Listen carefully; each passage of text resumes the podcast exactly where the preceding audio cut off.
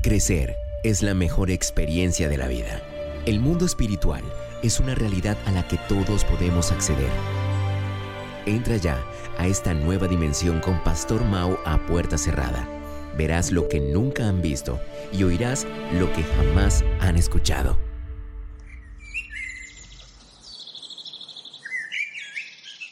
Hola, ¿qué tal? Yo soy el Pastor Mao y esto es nuestro devocional a puerta cerrada. Reciban un saludo con todo mi corazón en este extraordinario día, pidiéndole a Dios, como lo hacemos cada mañana, que por favor nos ubique en el lugar correcto, con la gente precisa, en el tiempo indicado y con la palabra oportuna, y que llene nuestro corazón de su paz, también de su dirección, para que podamos hacer su buena, perfecta y agradable voluntad de manera práctica en el día de hoy. Esta mañana me levanté pensando en que la creatividad definitivamente nos mantiene en contacto con el Creador. Ahora, no porque nosotros lo hayamos pensado o planeado de esa manera, sino porque el Creador lo definió así.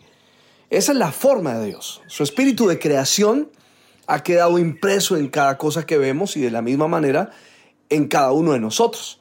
Por eso cuando el Espíritu de Dios vino sobre la vida de Salel, que lo vimos ayer, fue tan fácil que se conectara con los diseños de Dios y, y terminara finalmente pues haciendo la voluntad de Dios en la tierra. Ahora te contaré un poco de lo que a mí me ha sucedido a medida que el tiempo ha ido pasando desde que conocí al Señor. Poco a poco fui afinando mi observación en, las pequeñas cosas que sucedían a mi alrededor, aquellas que antes ignoraba por completo por diferentes razones, pero hoy el Espíritu Santo me ha llevado no solo a observar, sino a admirar y a descubrir en cada detalle la enseñanza simple, directa y profunda a mi corazón. Como por ejemplo, lo que me sucedió en estos días. Estaba eh, preparado, listo para dar una conferencia de liderazgo a la Policía Nacional de la ciudad de Bogotá. Estoy en la puerta de un auditorio. Adentro me esperan 400 hombres y mujeres de la policía. Por obvias razones hay algo de nervios en mi corazón, como siempre me sucede cuando tengo que estar de pie frente a los hombres.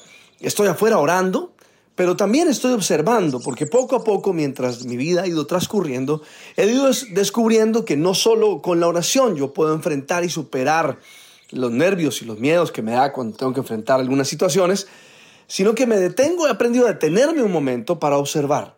Y de alguna manera, digámoslo así para entenderlo, me desconecto de la realidad de ese momento para conectarme con lo que está sucediendo especialmente en la naturaleza o, o en aquellas cosas a las cuales nadie le presta atención. Fue entonces cuando de repente comencé a darme cuenta que en una antena parabólica que estaba en el techo salía agua, como si, como si alguien estuviera salpicándola. Entonces me quedé observando un poquito más quieto y me di cuenta que eran dos pajaritos que se estaban bañando. Entonces por unos minutos, aunque estuviera por entrar a esa sala importante a dar la conferencia, comencé a observar y a pensar. Y recibí una gran enseñanza, como por ejemplo parte de ella, ¿no? Que aquellas cosas que son hechas con un fin, como esa antena parabólica, sin duda alguna se pueden usar para otra.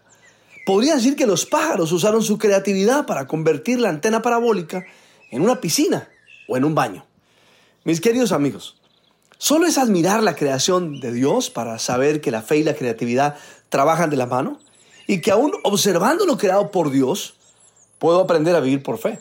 Esa enseñanza de esos pajaritos bañándose en esa antena, pues me han dejado meditando y sacando mis propias conclusiones y espero que tú saques las tuyas.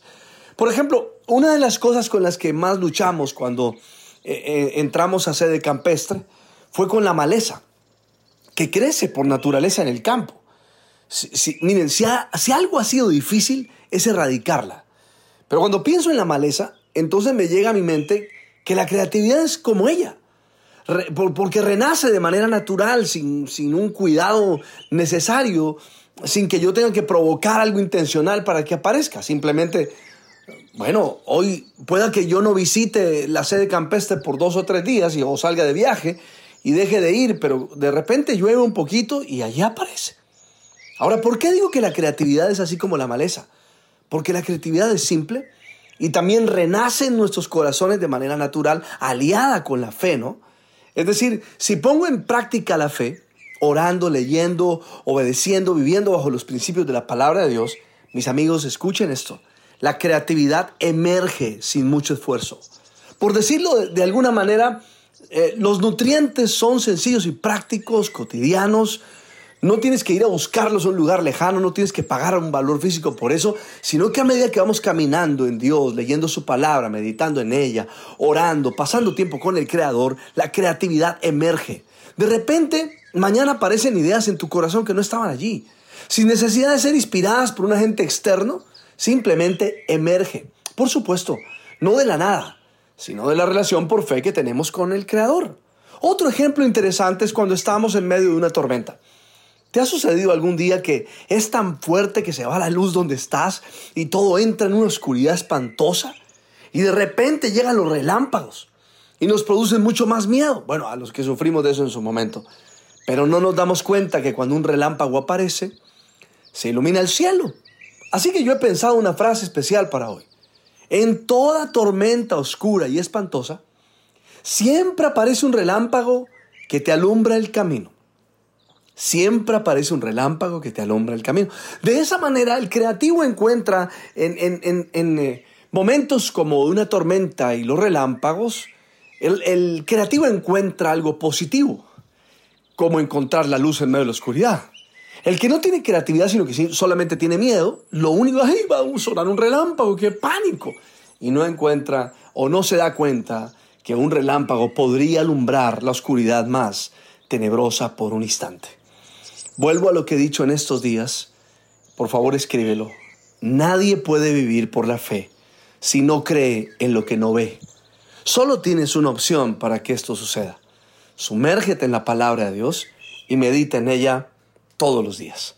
Le pido al Padre, al Hijo y al Espíritu Santo que nos bendiga de una manera súper especial. Soy el Pastor Mao y esto es nuestro devocional a puerta cerrada. Que pases un día súper extraordinario. Chao.